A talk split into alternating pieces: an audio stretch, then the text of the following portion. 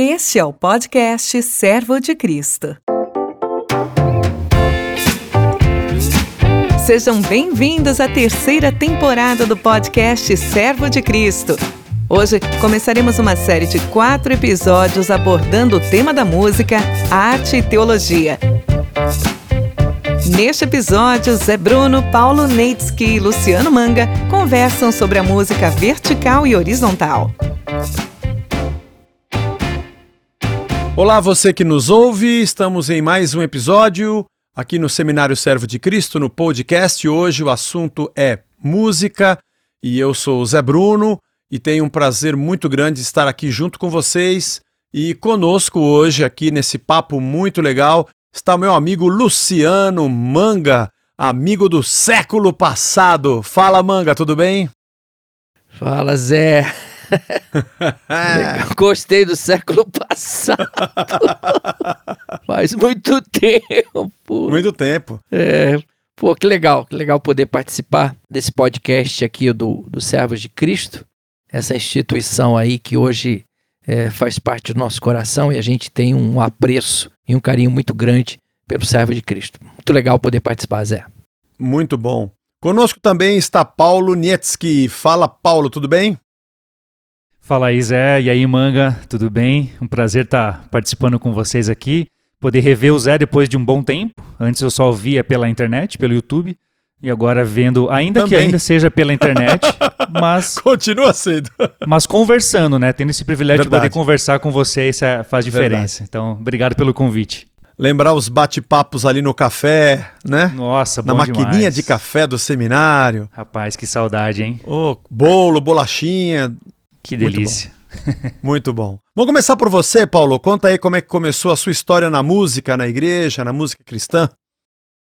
Legal, Zé. Então, assim, na verdade a minha caminhada começou ainda lá no Rio Grande do Sul, quando eu ainda morava uh, em Santa Rosa, no noroeste do estado do Rio Grande do Sul.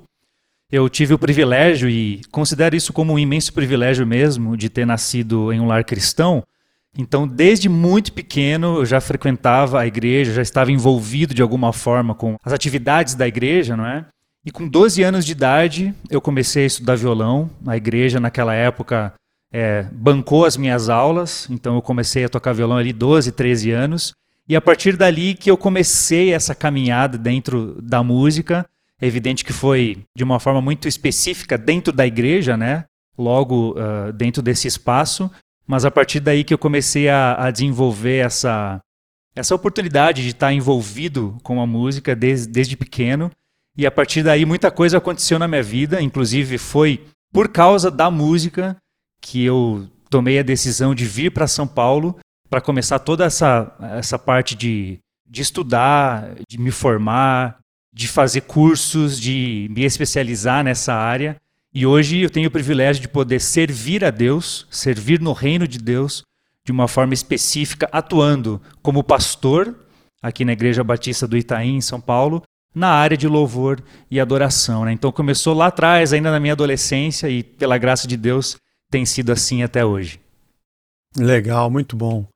Sabe, você, a gente estudou junto, né, no seminário, que Davi, o grande rei Davi, ele construía instrumentos musicais, né? Ele fazia instrumentos.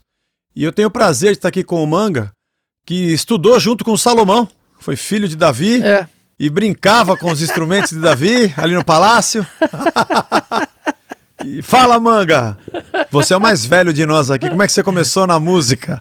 É, pô, Zé, tô, engraçado, porque mês que vem, né? Mês de agosto, eu vou ser um sex, sex, sex, sexagenário. ai, ai, ai. Olha, é, a música sempre fez parte lá de casa, principalmente por parte da minha mãe. A minha mãe era muito musical, por causa do meu avô materno, era músico.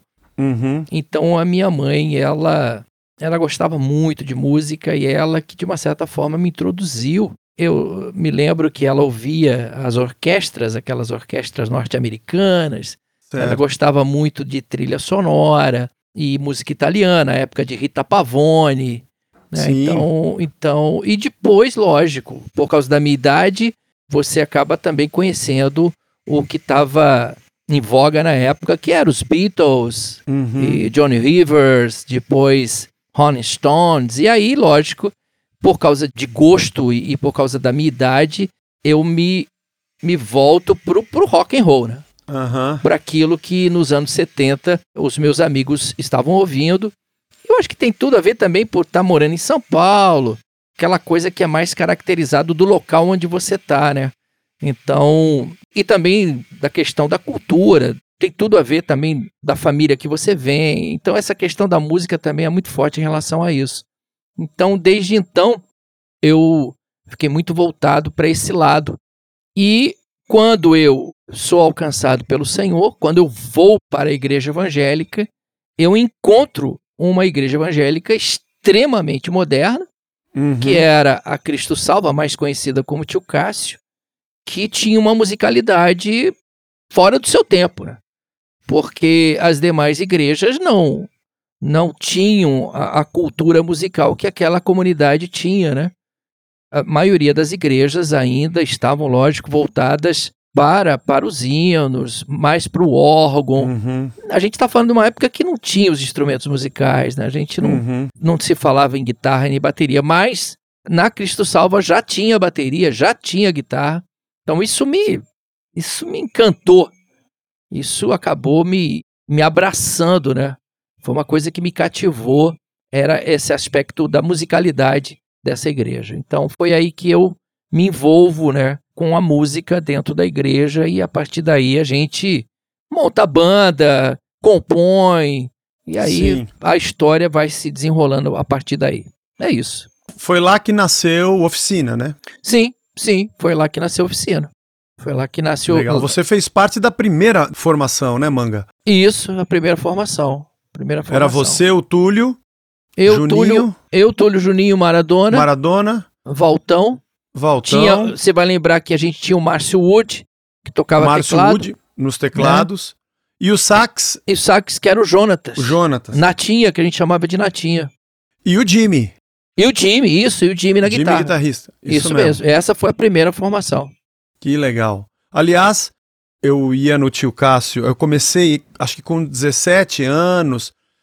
é, eu me lembro que eu não dirigia, eu tinha que ir de carona com alguém da igreja que ia. E naquela época, você não podia falar que ia lá, né? Era como se fosse uma, uma igreja subversiva, né? Uma coisa assim que. Eu era de uma igreja batista tradicional, né? Então você não podia falar que ia no tio Cássio. Mas as músicas eram muito legais, né? Eu lembro até hoje, né? Nossa, ficar sentado lá nas almofadas e, e aprendendo, e a gente, meu, era tudo de ouvido. Então eu tinha que comprar aquelas fitinhas vermelhas para torcer para que naquele dia cante aquela música e esteja gravada pra gente tirar e tocar. Hein, Zé, eu diria que hoje, hoje, aquele layout, aquele layout que nós tínhamos da banda tocando e a rapaziada toda sentada em almofada, seria moderno hoje, Seria moderno hoje. Sem dúvida. né? Fazer um lance daquele hoje seria moderno hoje. Naquela época era surreal. Era surreal. Surreal. Aquilo era um negócio surreal. Uma banda, assim, na sua cara, uma pilha de almofada, todo mundo ia chegando, catando almofada, colocando no chão e sentando. Daí a pouco levanta e a banda manda ver e todo mundo cantando, todo mundo junto. É, nós, nós estamos falando algo no final dos anos 70, né, Zé? Final dos anos Olha, 70. Mas a parede da igreja era preta também? Não, não. Não, é, não era. tinha, não Na tinha época isso. Não tinha isso. Não tinha isso, não. Mas também se fosse, não tinha problema nenhum. É. A coisa mais maluca que tinha era no final, quando tinha a oferta, no meio, né? Sim. a oferta, que não tinha envelope, não tinha nada. Então, Paulo, o pessoal pegava as moedas na mão e se tinha era dinheiro, você enrolava na moeda e jogava lá na frente, jogava na banda, né? Caramba. E a nossa diversão era mirar as moedas no Valtão, que era o baterista, né? Era diversão, era acertar o Valtão. É- Era uma coisa muito divertida, né, Mangá? Agora vamos pra oferta. Você quer ajudar a gente aí? Joga o dinheiro aqui. E a galera jogava o dinheiro, era muito engraçado. Era, era, era, era juvenil, era. Como é que se pode dizer? Era infantil, era inocente, era bonito a maneira como Mas aquilo genuíno acontecia. também, né? Verdade. Hã? E genuíno, genuíno muito também. genuíno. Verdade, verdade. Genuíno. Como chamava aquele cara que tocava o, o atabaque, o manga, o bongô? Ah, Edson. Edson, Edson. Edson. Tinha o Natália, com a Ingrid, Natália, Ingrid. Luizinho, Luizinho. Túlio. É, O Gerson. O Gerson, o Gerson Gagalaca, que tocava guitarra. É. né, era- E eu fiquei sentado ali, acho que dos 17 até os 24, antes de eu casar. Se eu não ia toda segunda-feira, eu batia cartão, duas sim e uma não. Sempre ali, né? Tanto é que quando começou o resgate, que a gente apareceu, a gente já se conhecia, assim. Você me via lá sentado toda vez. É, vocês têm uma banda agora? Foi muito legal. Muito legal, né? meu? E é interessante porque tinham períodos que a lotação era impressionante, que era o período das férias, né? Chegava Sim. julho ou chegava dezembro e até fevereiro, nossa, aquela casa ficava abarrotada, né? Impressionante. É muito legal. É. Aquilo está no coração de todo mundo. Então, o nosso papo hoje aqui é um pouco sobre a direção da canção, a direção da música que a gente compõe. É, e eu costumo dizer que existem canções que são puramente verticais, né? Onde nós diretamente adoramos a Deus, seja com uma exaltação, um cântico de adoração, de reverência, ou até mesmo de oração e de busca, mas é uma canção que diretamente fala a Deus. Eu te amo, eu te exalto, eu te adoro. É, e existem canções que são que eu julgo como canções horizontais. Elas falam a respeito de Deus, elas podem servir para edificação, elas podem servir para missão, para o evangelismo, né? Músicas que falam com alguém sobre Deus e canções que falam de cada um de nós, do nosso coração para Deus. Eu me lembro de uma ocasião que eu fui convidado, uma pessoa me ligou e falou: Ô Zé Bruno, queria saber se o resgate podia vir aqui num culto nosso tal. Eu falei: legal, quando vai ser, data, né?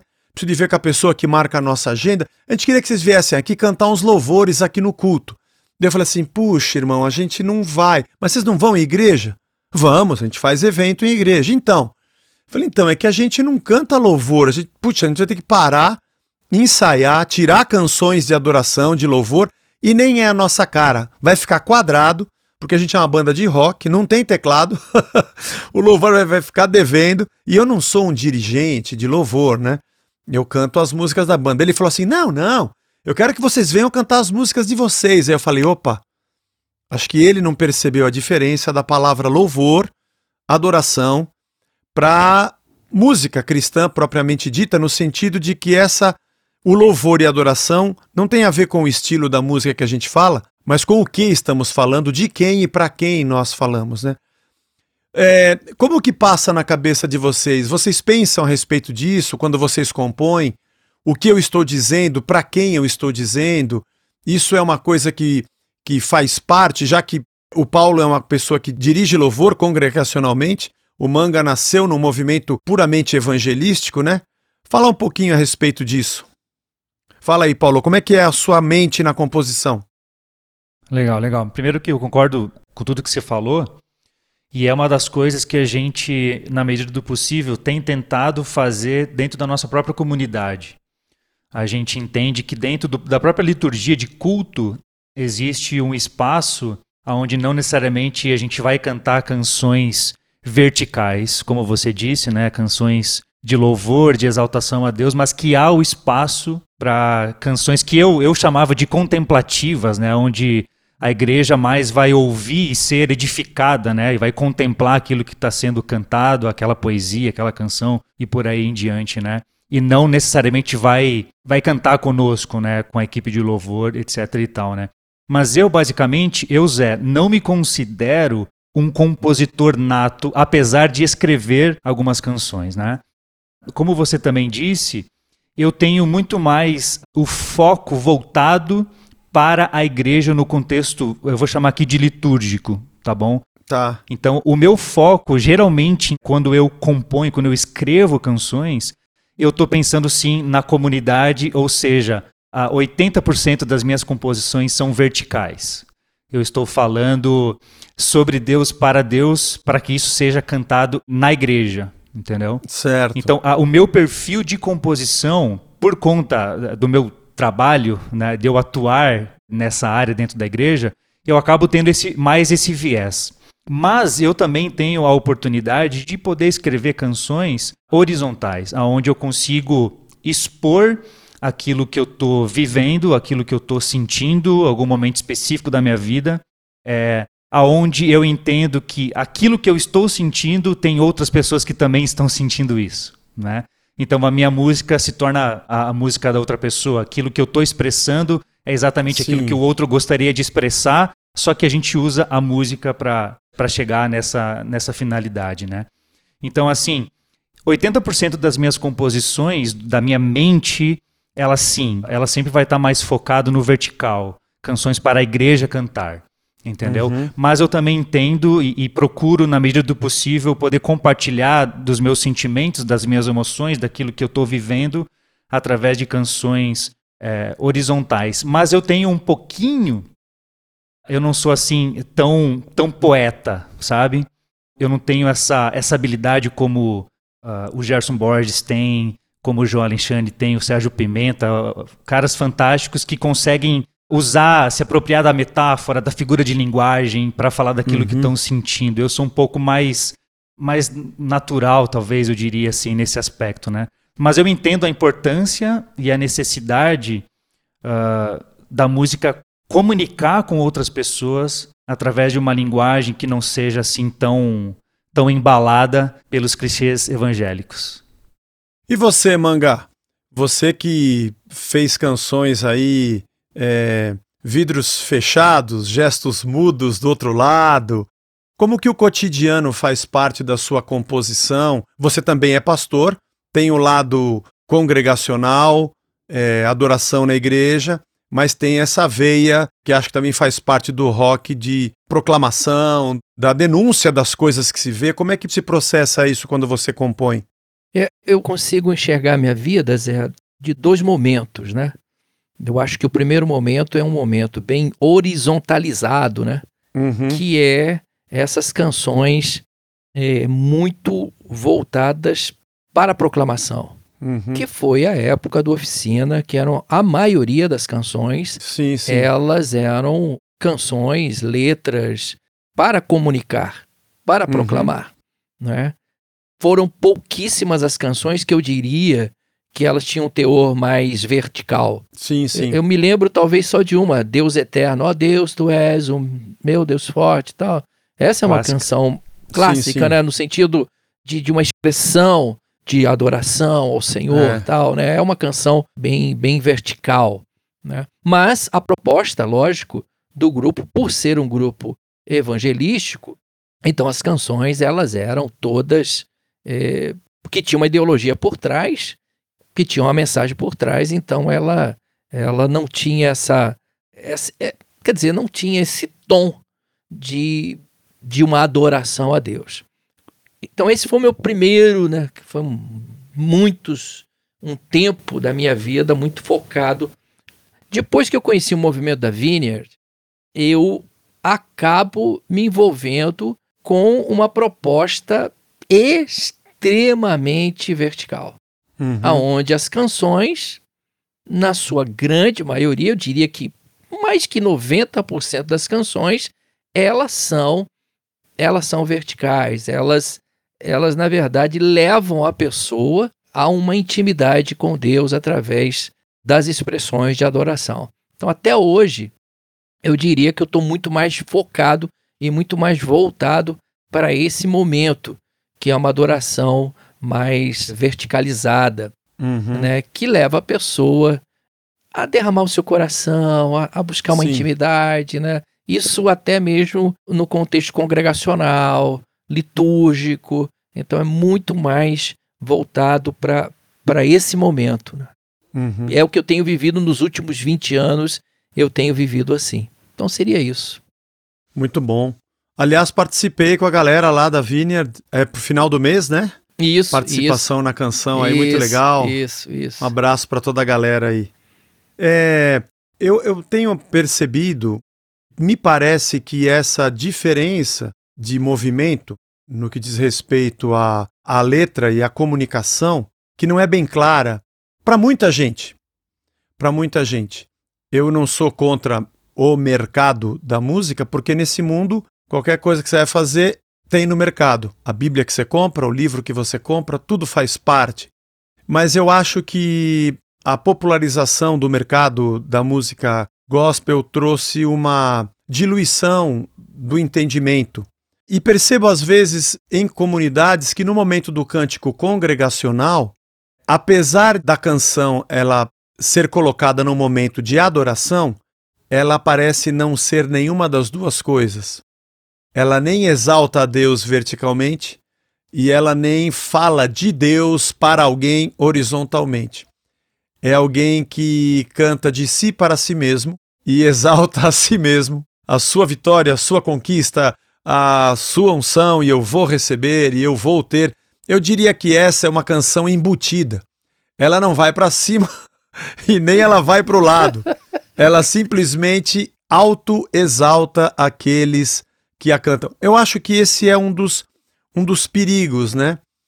Se nós temos um inimigo do outro evangelho, como Paulo fala aos Gálatas, nós temos uma outra canção que, na verdade, ela enche e infla aquele que. E, e ela acaba sendo uma.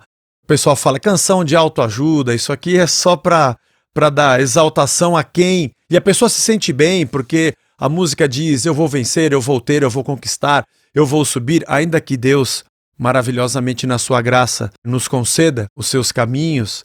É, mas eu percebo que essa falta de distinção, talvez até um pouco de, de desorientação teológica faz com que isso aconteça.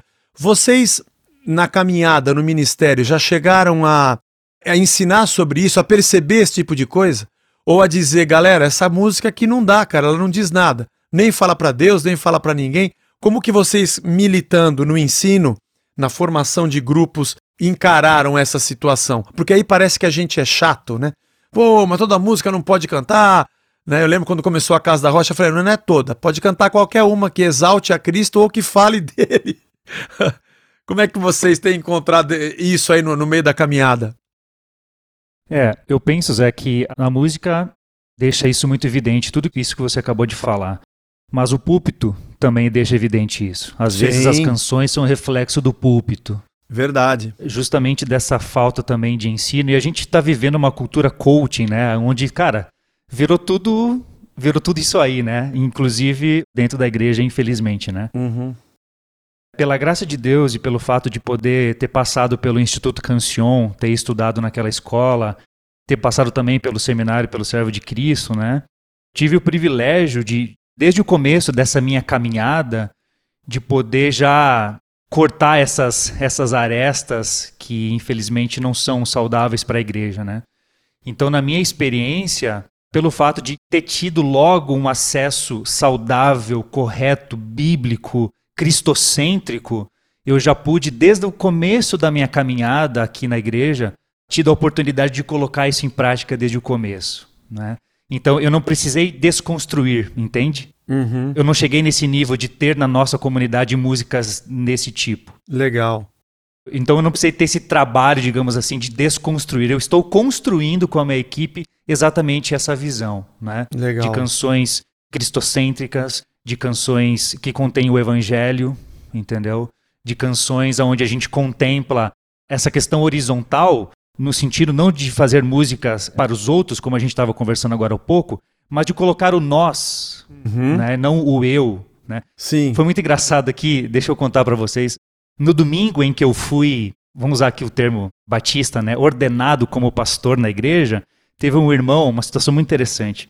Um irmão chegou para mim no final do culto, né, me deu os parabéns, falou: "Paulo, que bom ter você aqui na nossa igreja.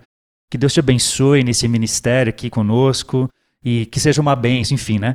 Aí ele terminou assim: "Mas eu vou te dizer uma coisa.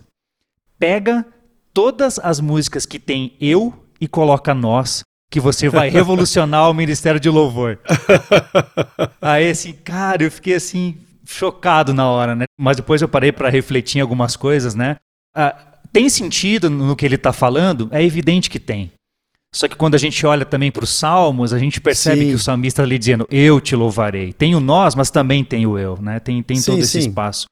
Mas a gente tem tido aqui na igreja compartilhando sobre música e essas canções, a gente tem procurado contemplar essa horizontalidade, essa palavra difícil aí que o manga acabou de usar, uh, justamente nessa expressão dentro do corpo para discernir que nós não estamos fazendo algo individual dentro da comunidade. Sim, nós sim. estamos em comunidade exaltando. Então, por isso a gente tem procurado privilegiar canções que também abracem essa, essa temática do, do corpo, da vida comunitária Uhum. dentro, entendeu? Então, assim, só para fechar aqui, não me estender muito, né? Eu não tive ou não estou tendo esse trabalho de desconstruir essa visão que o Zé acabou de colocar pra gente, mas sim essa oportunidade de justamente poder construir já uma visão bíblica centrada no Evangelho e em Cristo nas canções que a gente canta aqui. Uhum. Que é uma coisa muito legal, né? Você partir do zero e poder construir no coração da galera, compartilhando disso, né? E é interessante porque me parece que isso é tão, tão saudável e traz tanto prazer e alegria na comunidade. E muita gente às vezes não sabe o que que faz, é, por que, que eu gosto dessa adoração. É exatamente por esse ponto, né? Você já se deparou com isso, Manga, com esse tipo de pensamento, de pessoas que você teve que falar, cara, acho que não é bem por aí, ou não? Eu vou dizer o seguinte, é, nós estamos, eu não sei, talvez vocês, mas acho que se nós não estamos vivendo, nós vamos viver, tá?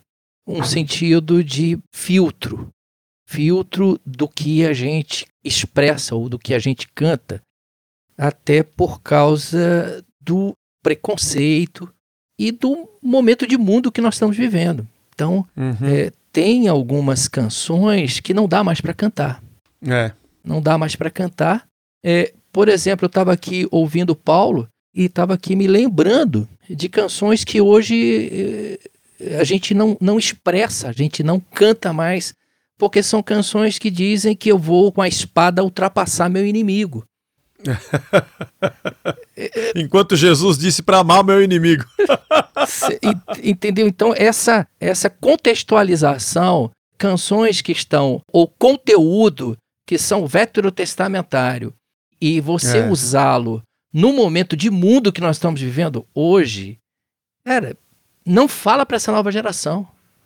É, não se encaixa. Então, hoje eu tenho dito para aonde me convidam, né, nesses workshops, eu falo, olha, eu acho que hoje a gente tem que pensar em composições para quem compõe, né? É você saber que mundo que você está vivendo.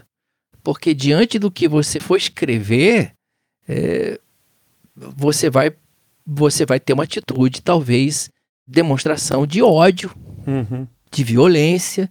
Porque quando a gente vai para alguns textos do Antigo Testamento, alguns salmos, eles são muito. eh, Eu acho que eles. E é lógico que isso aí está dentro de um contexto histórico, né? Tudo aquilo que a gente Sim, estuda. sim. Então, É. teria que fazer uma boa contextualização, não é? É, eu acho até que nem é pelo fato de ser o tempo de hoje, viu, Manga? Acho que é o tempo de sempre, né? Acho que é.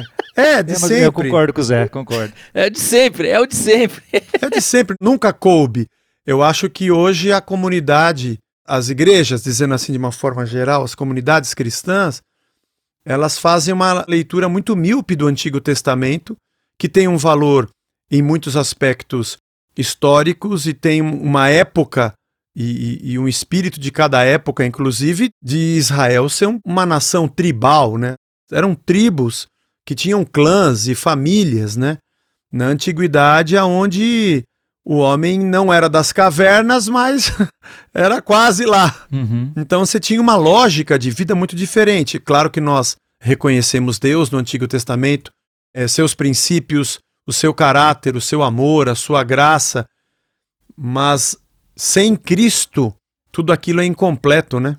Uhum. É. E a gente acaba. E isso é traduzido, só que a leitura veterotestamentária, e o Paulo falou que é o púlpito que alimenta as canções, e é verdade, Uhum. é muito mais emocionante eu pregar pro cara que ele vai cortar a cabeça do gigante, e o cara na cabeça tem a sogra, o sogro ou o chefe como gigante, né, meu? Quem que é o gigante, né? Quem que é o gigante dele? E ele é que é o Davi, né? Não é um tipo de Cristo, é um tipo dele. Exato. E isso vai pra canção e acaba alimentando esse ódio mesmo, né? Por uma falta, por um erro hermenêutico, né? Um erro. Exato. Não, e, e tem várias questões também que a gente. eu- vamos analisar um- o momento Brasil que nós estamos vivendo, aonde você tem ouvido falar muito de militarização, e aí as nossas canções falam que o nosso general é Cristo. Sim. Aí, sabe, então tem algumas coisas assim que a gente. Aí tá o filtro, sabe? Até pelo... Mas eu acho que o manga tocou num ponto muito legal, que é também um ponto legal para discutir, mas é difícil de lidar com a questão do tradicionalismo, né? Que está muito presente ainda dentro das comunidades, né? A gente que se restringe demais à adoração, à escolha dos cânticos, a uma época que, digamos assim, já passou. Não é que, não, que vai ser impedido de algumas canções serem cantadas, mas é isso que o manga estava dizendo. Foi um tempo específico, numa linguagem específica.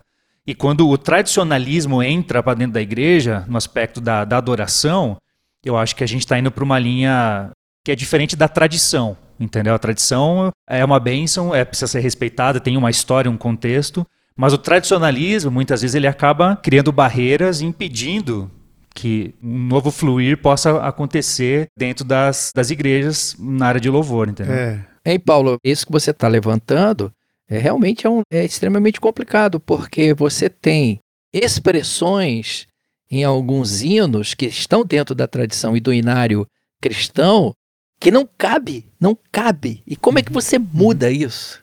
Como é que Sim. você canta isso? Uhum. Né? É, realmente é um desafio, né? É um desafio aí. É. E, e, dentro da igreja ainda, como que você explica isso para o senhor ou para a senhorinha que cantaram esse hino durante tantos anos e que você agora vai tirar do repertório porque, enfim, é difícil. É. Aqui a gente às vezes balanceia, coloca um, coloca outro, né? É isso. Mas eu acho que esse desafio para quem compõe é o mesmo desafio nosso de pastor, né, no púlpito porque em cada época você tem a mesma teologia ou a mesma visão teológica dando respostas a perguntas diferentes, né? Hoje nós temos outras perguntas feitas pela sociedade, né? A gente tem a violência, a desigualdade, nós temos uma série de crises, né? Dentro da sociedade que causam angústias e vazios no ser humano. E quando nós vamos para o púlpito, nós temos uma resposta em Cristo. Em Cristo, o Evangelho tem uma resposta. É, e acho que em cada época também, nossas composições, elas expressam também de Deus, e no caso, glorificamos a Deus por aquilo que Ele é no nosso tempo, em meio à nossa dor, né? Ele está conosco, Ele nos conhece, né? Acho que essa leitura é importante. Acho que a pergunta que caberia aqui, para a gente falar um pouco agora, é o quanto que a teologia tem sido importante nessa caminhada, ou selecionando, ou compondo, ou enxergando o mundo ao redor, porque a gente faz uma hermenêutica bíblica, é uma hermenêutica do contexto, né? Nas nossas composições. Sem dúvida. Como é que você percebeu, Paulo, na sua vida musical, o desenvolvimento a partir de um conhecimento teológico? Cara, eu sempre tive, desde que eu entendi que era isso que eu queria fazer, era nessa área que eu queria ser útil, eu sempre coloquei de uma forma muito profunda no meu coração o desejo de que a igreja escreva suas próprias canções. Entendeu? Eu sempre desejei isso, hoje ainda não se tornou uma realidade. Hoje eu estou vivendo num contexto aqui na nossa igreja onde sim, eu tenho a oportunidade de, de escrever algumas canções com base nas séries que nós temos aqui na igreja, por aí em diante, né? mas eu ainda tenho esse sonho de consolidar melhor essa visão aqui, para que a igreja possa escrever suas próprias canções. Só que para que isso aconteça, precisa ter esse conhecimento e esse discernimento teológico. Uma pergunta sua anterior, você perguntou, né? Para quem que eu escrevo, né? Quem, para quem que eu, em quem eu penso quando eu escrevo, né? Eu penso na igreja. Eu penso na igreja, eu penso na edificação da igreja e uma algo que é uma característica minha para compor canções, eu gosto de abrir a Bíblia, pegar um salmo e colocar uma melodia nesse salmo. Eu gosto de pegar ali Efésios capítulo 1, ler esse trecho e colocar uma harmonia e uma melodia nesse trecho. Então, a minha composição, ela é assim, uh, ela é bíblica, uhum. no sentido claro da palavra. Expositiva. É uma composição expositiva. Isso. Porque, como eu disse anteriormente, eu tenho um pouco mais essa dificuldade de usar as metáforas e as poesias da vida. Acho fantástico quem consegue fazer isso, mas não é o meu perfil. Entendeu? Eu prefiro muito mais sentar no Salmo 40, inclusive foi uma canção que eu escrevi recentemente, falando sobre confiança em Deus, a partir da exposição do próprio salmista. Uhum. E colocando ali uma melodia, uh, uma harmonia em cima disso, né?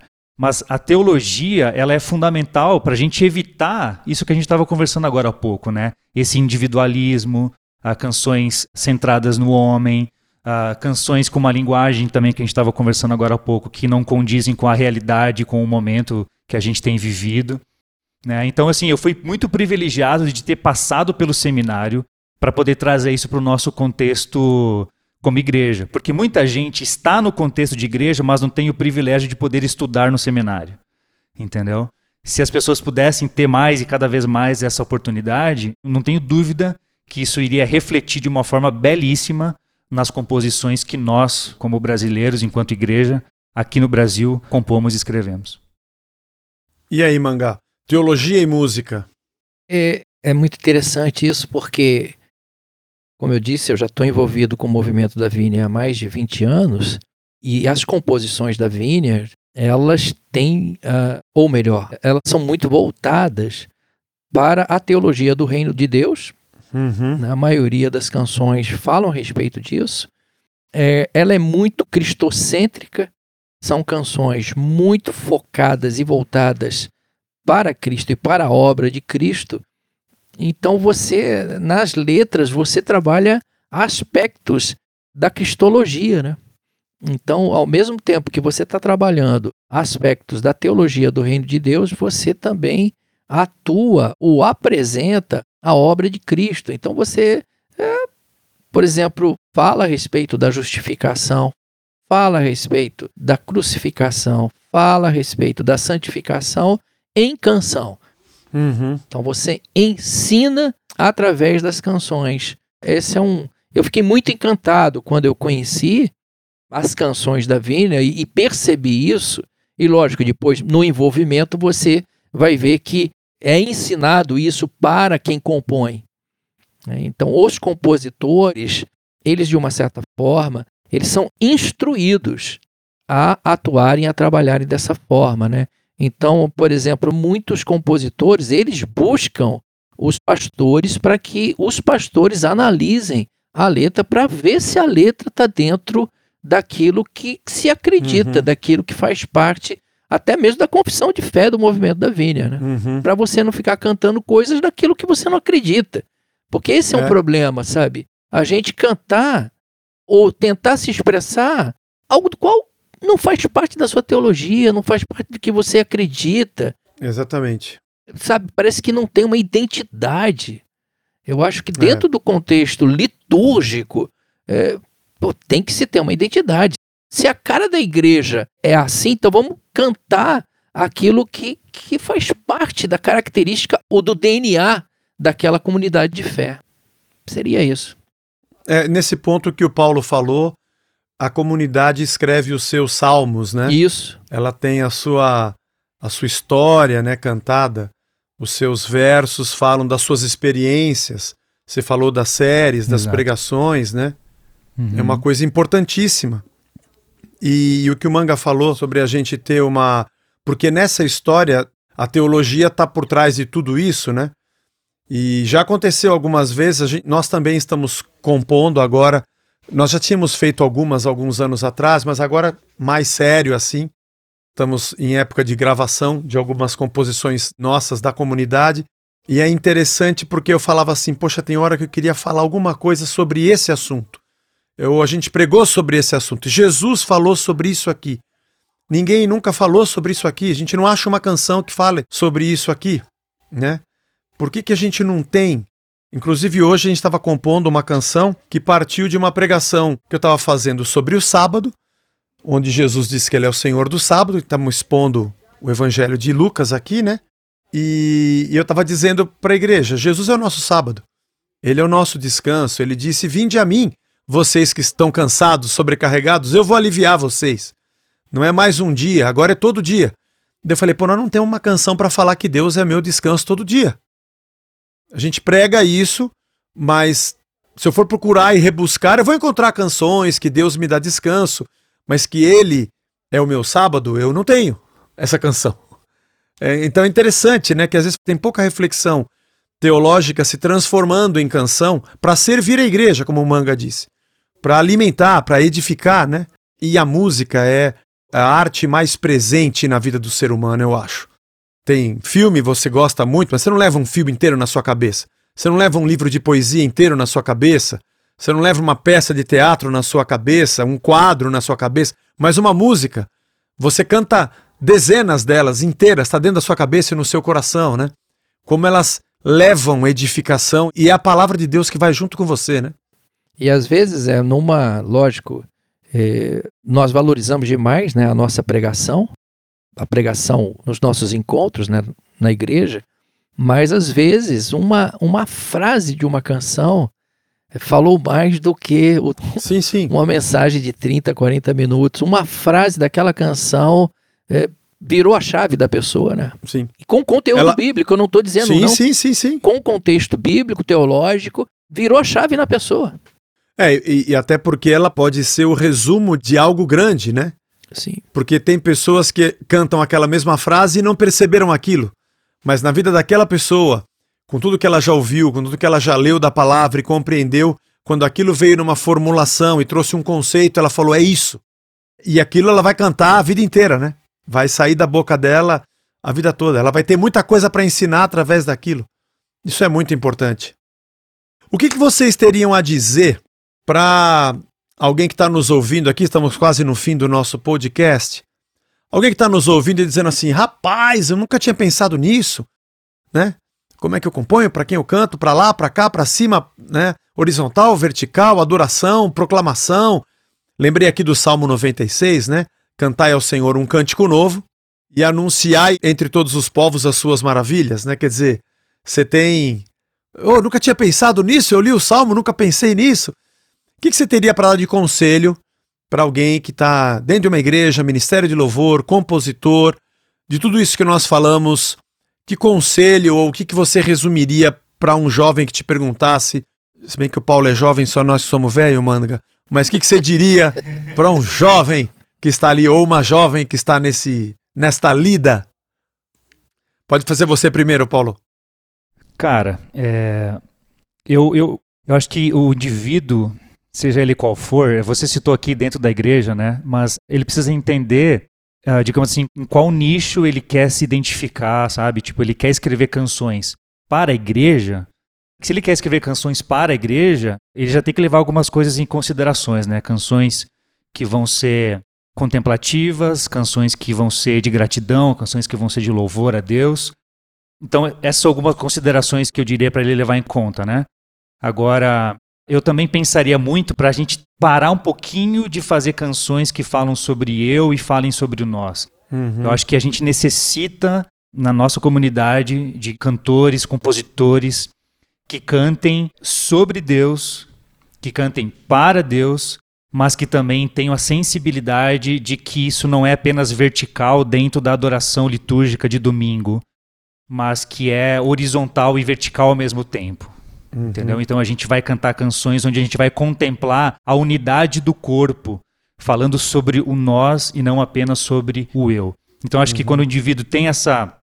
É, ele sabe que ele quer escrever para a igreja, para serem canções que vão ser cantadas dentro da igreja, eu daria essas dicas, entendeu? Se aproprie então de coisas que exultem quem Deus é, que contemplem a grandeza de Deus, mas que também contemple a unidade da igreja nesse senso de que estamos fazendo isso não individualmente, mas comunitariamente para a mesma finalidade, entendeu? Enfim, uhum. dentro do que a gente conversou, eu traria essas considerações. Legal. Manga. É, é lógico que nós estamos falando aqui para os ouvintes, né, que de uma certa forma fazem parte de várias, ou não, né, de uma comunidade ou, ou de um contexto de igreja de denominações que são completamente diferentes, né? Então eu vou falar a partir da onde eu estou, né? Eu vou falar a partir da onde eu estou, a partir do que eu convivo. É, na maioria do pessoal com quem eu lido hoje, são garotos e garotas que querem ou têm o desejo de fazerem algo dentro do contexto congregacional. Né? Então, para esse pessoal que querem desenvolver um trabalho congregacionalmente falando, eu digo para eles: olha, eu acho que seria bacana você pensar em canções verticais. em canções que expressem ou que levem ou que levem a pessoa a ter uma intimidade com o Senhor. Então trabalhe nisso. Uhum. Busque, lógico que se utilize do texto bíblico, mas se utilize da poesia, se utilize da criatividade, né? Isso a partir da onde eu estou e com quem eu estou convivendo. Agora, como tanto eu como Zé, a gente acaba viajando muito e é convidado para falar, e aí às vezes o pessoal vem me vem fazer esse tipo de pergunta. Eu falo, você quer fazer música ou quer compor para quê? Né? Para quem você quer falar? Então, dependendo para quem você quer falar, eu acho que você vai trabalhar aí questões é, que precisam ser faladas, que precisam ser cantadas, né? Até pode, você pode, tem muitos temas que a gente pode estar tá cantando como uma, uma proposta para o mundo que nós estamos vivendo. Então, eu acabo orientando as pessoas a fazerem isso. Olha, escreva o que vai comunicar uhum. para esse mundo, né?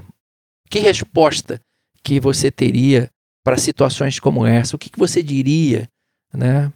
É, então eu, eu trabalharia por aí, no sentido de, de orientação. Bom, e eu diria, já que vocês já falaram muita coisa, bateria de novo na tecla para que você que ama a música, é, compõe e quer compreender mais, que você estude. Mergulhe no Evangelho, a dica do manga, mergulhe no reino, isso é fantástico, reino de Deus. O que o Paulo disse, vida comunitária, somos nós, é, e uma teologia saudável, cristocêntrica, seja um apoio para a sua composição e isso seja comunitário, né? Seja edificante ao mesmo tempo que é de celebração, que torna a igreja uma em uma voz, né, ao Criador. Luciano Manga. E, Zé, fala, fala, Paulo. Viu? E autêntico, seja autêntico. Autêntico, seja não autêntico. Tente copiar, não tente copiar Exatamente. porque deu certo, ah, porque fulano fez assim, porque tá bombando. Não, seja, seja você. Seja é você. Isso. Muito bom. Muito obrigado, Paulo Nietzsky. Você, a gente se conhece lá do seminário. Obrigado pela participação.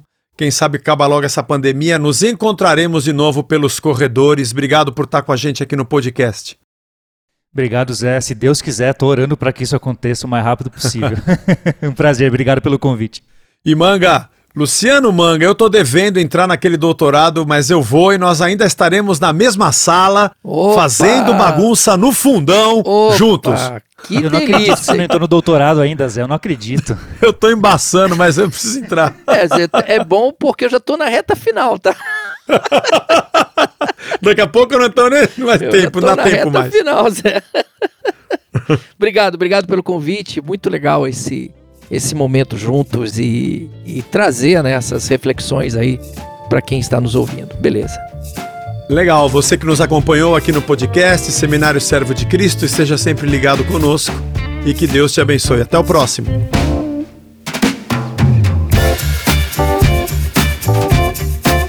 Você escutou o podcast Servo de Cristo. Para mais informações, acesse o site www.servodecristo.org.br.